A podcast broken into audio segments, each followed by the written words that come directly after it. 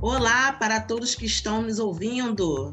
Nós somos o Palavra Negra, um podcast de assuntos variados com protagonismo negro.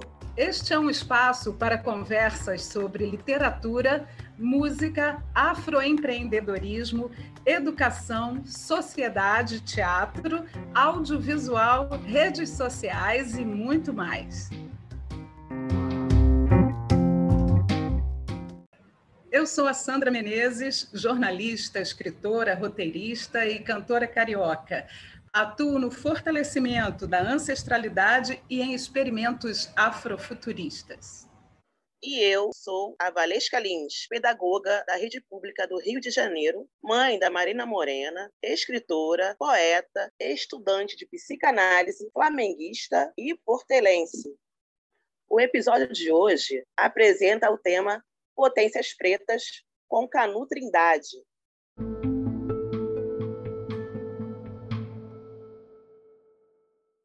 Eu frequento muito o Bar da Dida. Eu conheci o Bar da Dida através de um primo que conhece o Canu.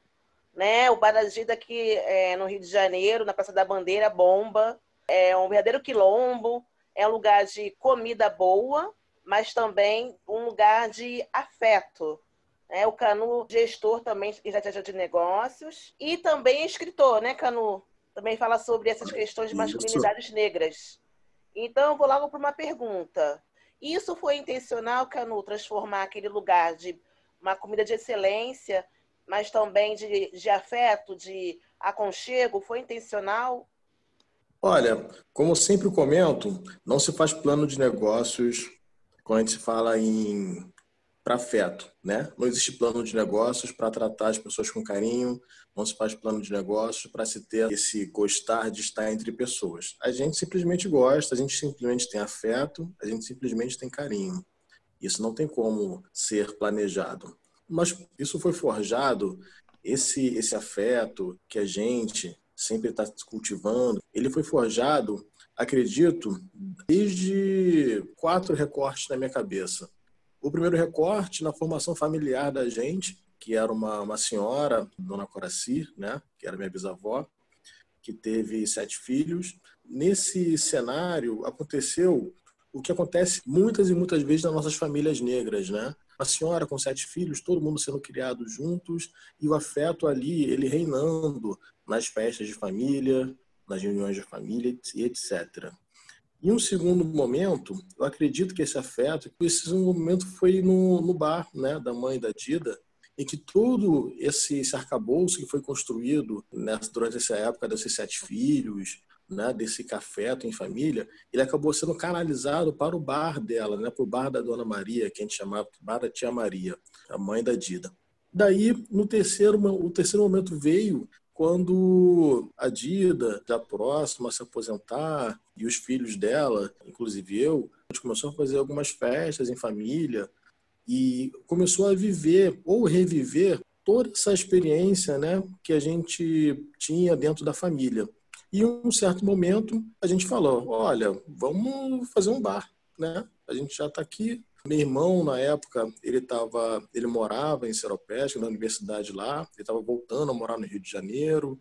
Assim, teve uma, um conjunto de fatores de união, né, naquele momento entre a gente. Cada um estava trabalhando em um canto, cada um fazendo alguma coisa, né? E nas reuniões de família que a gente fazia, a gente, olha, a gente já tem um histórico, né? Desde a época da Bisa, da bisavó, da Coraci, desde a década de 80, né? A nossa avó, né, a tia Maria, como todo mundo sempre conhecia na Pavuna, sempre fazia as rodas de samba, né?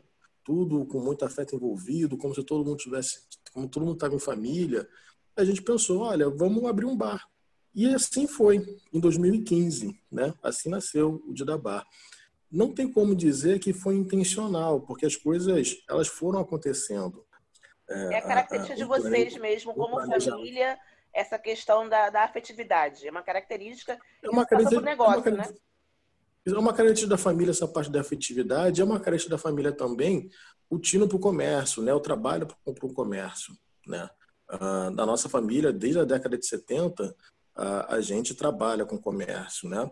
Acaba não sendo novidade para a população negra, mas dentro da, da nossa nosso seio familiar, Isso sempre acompanhou durante décadas e décadas assim a, a convivência de, vivência de todos nós. Né? Daí, quando chegou em 2015, a gente, a gente uniu isso, né? Essa experiência com o comércio e o afeto que estava sempre presente na nossa família, né? Seja nas rodas de capoeira, há 40, 50 anos atrás, né? Quando os nossos tios avós, que eram mestres de capoeira, eles criaram aquele, aquele, aquela ideia de quilombo, né? O lugar onde foi forjar a família, né? A base da família. A gente sempre teve toda essa experiência, todo esse arcabouço, ele acabou resultando no que é hoje o Didabar, né? E daí o Didabar, hoje em dia ele tem dois, ele tem cinco, seis anos, né? Mais ou menos, mas a gente sempre brinca, fala que na verdade ele tem 60. Porque tudo isso não é criado de uma hora para outra, né? Não foi intencional, né? Mas aconteceu.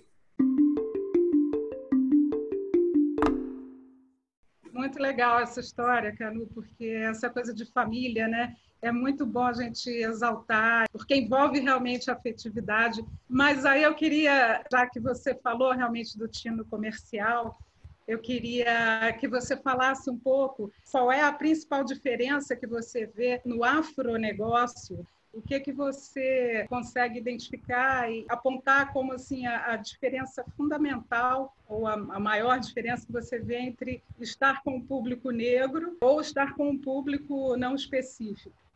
Eu acredito que é um ato de coragem, assim, acima de tudo.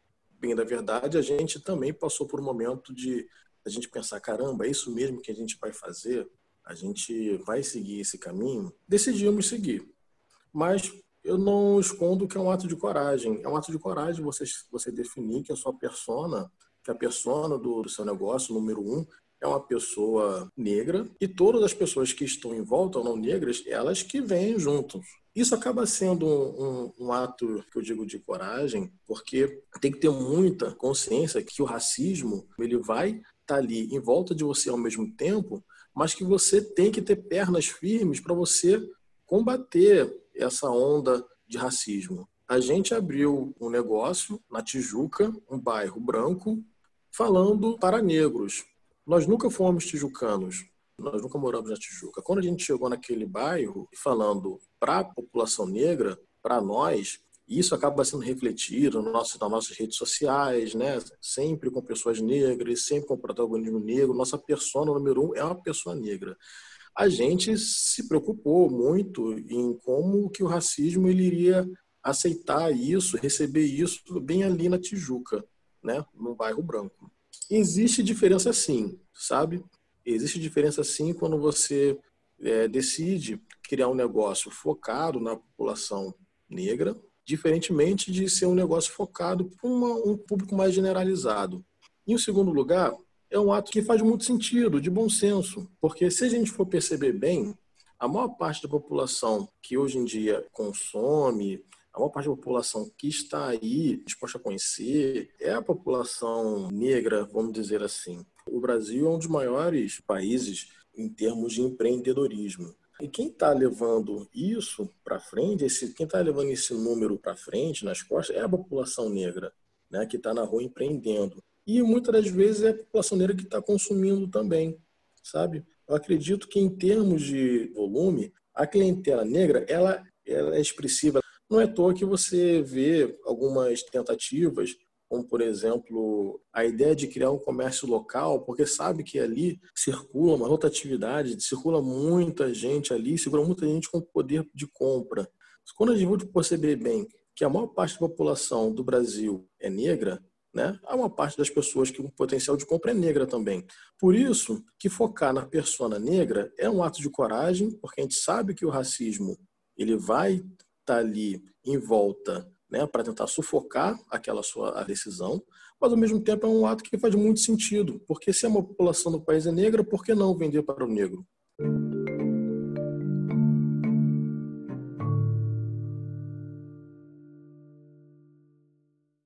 Bacana esse pensamento, nessa exploração. Continuando nessa vibe ainda, falando um pouco sobre assim, os valores civilizatórios negros, as potências. Como é que a gente pode utilizar isso nessa questão do empreendedorismo? Como é que a gente pode utilizar esses valores que estão conosco, né? Como você relatou bem aí, um ato de coragem, a maioria da, da população é negra. Como é que a gente pode utilizar esses valores civilizatórios para gerir um negócio? Eu fico sempre comentando, né? Quando a gente fala de uma empresa japonesa, a gente diz: olha, na empresa japonesa, eles dão muito valor para as pessoas mais velhas da empresa. Eles dão muito valor para as pessoas mais velhas da empresa, porque dentro da sociedade japonesa existe essa questão do valor mais velho. Quando a gente fala, por exemplo, das empresas alemãs, as pessoas dizem: olha, nas empresas alemãs, as pessoas são muito diretas. Porque a sociedade alemã ela é assim. Quando a gente fala nos afroempreendimentos, como que é as empresas lideradas por pessoas negras? Será que essas empresas negras, elas, de fato, elas estão caminhando no caminho correto mesmo sobre de que forma ela quer ser?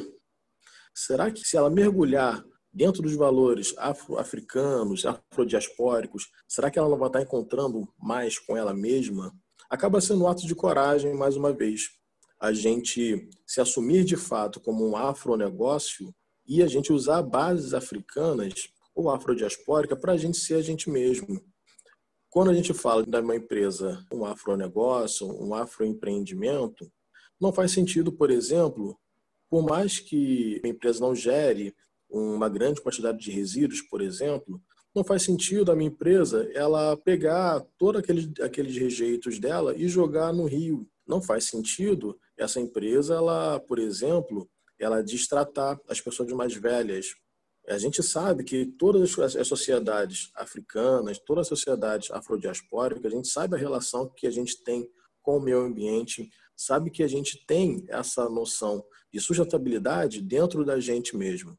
Sendo assim, não faz sentido que as nossas empresas não tenham essa noção, não tenham esse sentimento. Eu percebo lá gente... quando eu vou ao bar, Cano, que assim, as pessoas que trabalham com vocês é uma relação horizontal, eu percebo, as pessoas que são garçons, a gente acaba, às vezes até dança com as pessoas, é um outro tipo de relação, né? Eu não tô ali com o, o, o garçom me servindo, aquela coisa, né?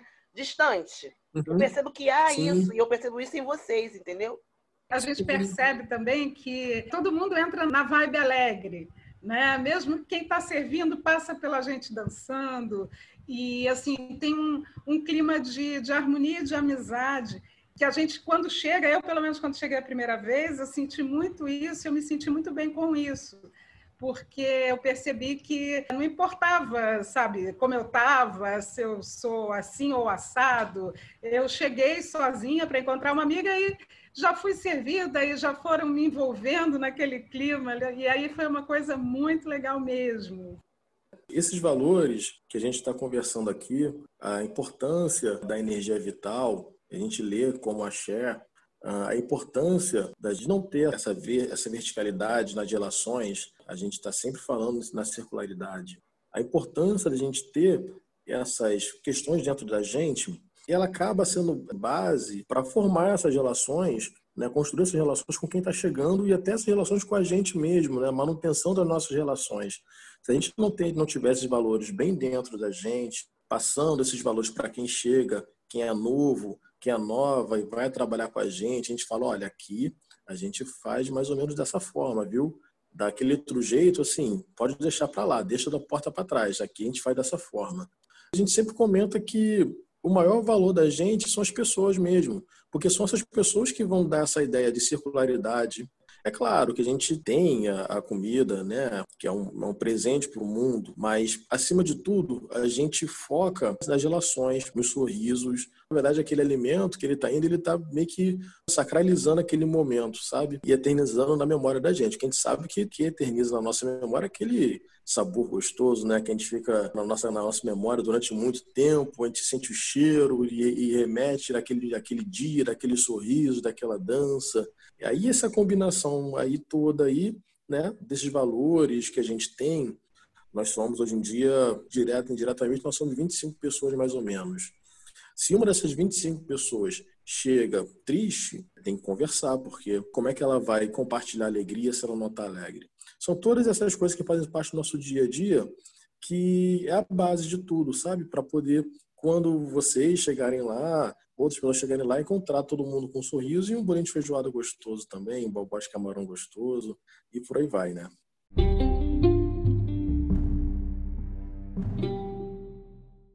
Então, Canu, eu queria te perguntar uma coisa que assim tem a ver com uma, uma questão de masculinidade, né?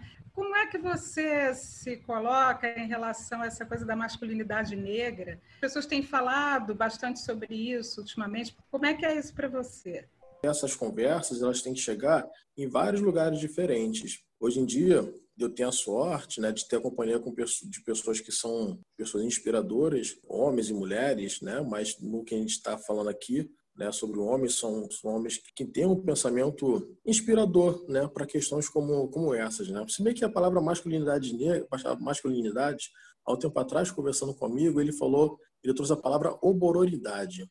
E aí eu parei, assim, poxa, obororidade é, um, é uma palavra bem, bem, bem interessante. Porque a masculinidade, a maior parte dessas, dessa masculinidade que é discutida hoje em dia é uma masculinidade branca, na realidade. Traz com ela uma série de informações que não faz parte de nós. Essa figura né, do homem tóxico e etc., é uma figura de homem branco, na realidade. Eu não estou dizendo que não existe, não existam problemas que precisam ser resolvidos entre homens negros, mas se você for perceber bem, essa relação dessa pessoa tóxica né, é uma relação de poder que traz uma série de poderes que na sociedade, que esse homem, dito como tóxico, ele, ele exerce, se você for perceber bem, esse homem, ele é na verdade um homem branco. O homem negro, ele. Mas você acha que o homem negro também não reproduz? A gente está inserido nesse sistema capitalista, da branquitude. Você acha que muitas vezes o homem negro também não reproduz essa masculinidade que não é ele, né? Porque ele não conhece a fundo a sua história, a história dos ancestrais. Olha, eu acho que, por exemplo, a gente vai entrar aqui no, no, na questão da hipersexualização. O racismo, ele construiu um caminho para o homem negro que ali, naquele local ali de hipersexualização, é, foi um local que ele mais se enraizou nessa doença, uma certa doença no sentido que precisa ser tratada né, através da discussão sobre a masculinidade ou através da discussão sobre obororidade. Né? Vou usar a palavra obororidade seguindo o que esse meu, meu amigo comentou, porque eu não quero ficar no mesmo lugar que os homens brancos nessa discussão. Esse lugar, dessa coisificação do homem negro, acabou sendo um lugar muito doentio, se colocou de forma confortável, né? porque ali ele achou o poder que ele não tinha na sociedade. Ele se entregou como coisa ele aceitou ser uma coisa e aí passou a viver bem, sim, de uma certa forma. Ali, todo aquele poder que o homem branco ele tinha na sociedade, ali nessa coisificação, na sexualização, o homem negro sentiu uma pontinha disso. Ele é o cara negro com uma grande genitália, que era bem querido por várias e várias pessoas, e em cima disso aí ele achava uma forma de estar tá, é, exercendo o poder um poder falso na realidade. E a gente tem que abrir mão disso, sabe? A gente tem que abrir mão desse poder falso, a gente tem que abrir mão de querer ser uma coisa, né? E a gente está vivendo junto do lado né, de toda a sociedade negra de forma harmoniosa e de forma menos doentia. Essas conversas, assim, elas fazem parte, por exemplo, do meu círculo social, assim, de forma natural. Mas é importante essas conversas elas irem para outros lugares também, para a gente estar tá caminhando numa sociedade de fato sadia, sabe? Eu acho que ainda tem muito que caminhar.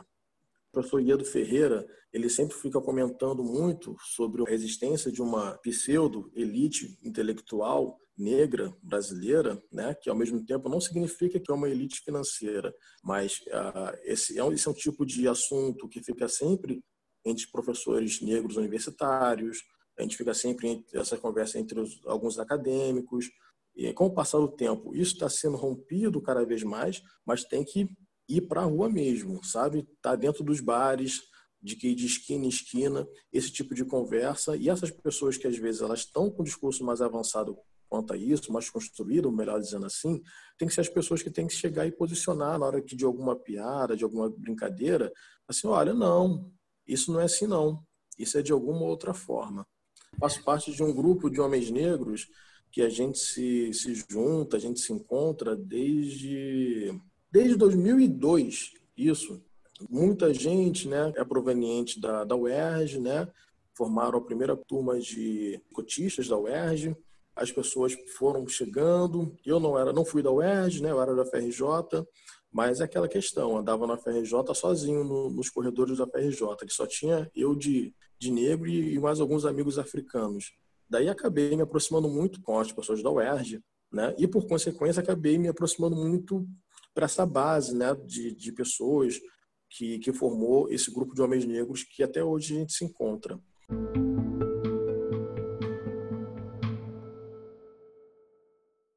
Eu acho que essa, essa coisa do encontro, né, de conversar, de, de trocar ideias, deve ser muito importante, até porque tem esse comportamento que a gente estava falando da pessoa que é, acaba se apropriando da própria coisificação, né, para poder ocupar algum espaço, mas eu acho que isso deve ser danoso também do ponto de vista da pressão, né, que a sociedade acaba, a sociedade branca ou enfim, acaba exercendo sobre esse homem negro, que não necessariamente tem que ser aquela, é, enfim, aquela imagem que se faz é, errônea e isso deve exercer de alguma forma uma pressão psicológica, né? Inclusive. O racismo, o racismo, né? O racismo que ele ele faz isso, né? Há uns anos atrás eu fui assistir uma peça de um grupo de teatro angolano e aí eu achei super interessante, tive grandes, grandes, grandes críticas em relação a alguns personagens, né, a postura de alguns personagens na hora da tomada de decisão dentro do seio familiar daquela peça, né? Mas uma coisa que eu achei muito interessante, acho que isso tem bastante tempo, é como a presença do pai ela era importante dentro daquela família. Se um pai, né, mais velho, homem mais velho da família, ele tivesse ali, né, na, na mesa, na hora de decidir, o pai mais novo, ele tem que chegar e, e acatar e escutar o mais velho. Daí eu achei sempre super interessante nessa peça de teatro como a figura paterna, quando a gente fala nas sociedades africanas, ela é, ela é importante. E como que o racismo, com o passar dos anos, né, que toda essa segregação, essa ruptura né, da, dessa ideia de família africana, ela transformou a gente no que é isso hoje. Né? O abandono parental, ela não faz nenhum sentido, sabe? O abandono parental não tem, não tem nenhum sentido quando a gente pensa em África. E como que isso aconteceu, né? E como que o racismo, hoje em dia, ele está adoecendo a gente e está fortalecendo essas doenças e está querendo eternizar essas doenças. Cabe a gente estar tá aqui discutindo sobre masculinidades, cabe a gente estar tá aqui discutindo sobre oboroidades, para a gente quebrar esses diversos ciclos, essas diversas doenças, para a gente estar tá caminhando junto, lado a lado, seja numa relação homem-homem, seja uma relação homem-mulher, ou qualquer outro tipo de, de relação que, que possa existir. O racismo é uma doença branca, não é uma doença nossa.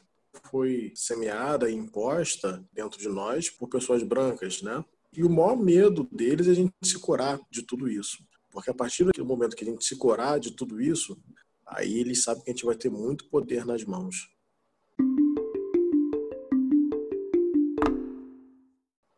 A gente olha para trás para corrigir os erros mas a gente tem que ir caminhando para frente, né? Porque quem vem adiante da gente vai ter a gente também como referência e vai também estar tá fazendo aquela limpada nos nossos próprios erros, né? Então acho que a tendência é, é a gente ficar cada vez melhor e esse medo deles aí aumentar cada vez mais. Né?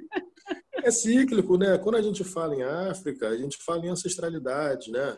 Quando a gente fala né, em valores né, em valores nossos mesmo, né? A sociedade japonesa tem os valores deles, a alemã tem os deles.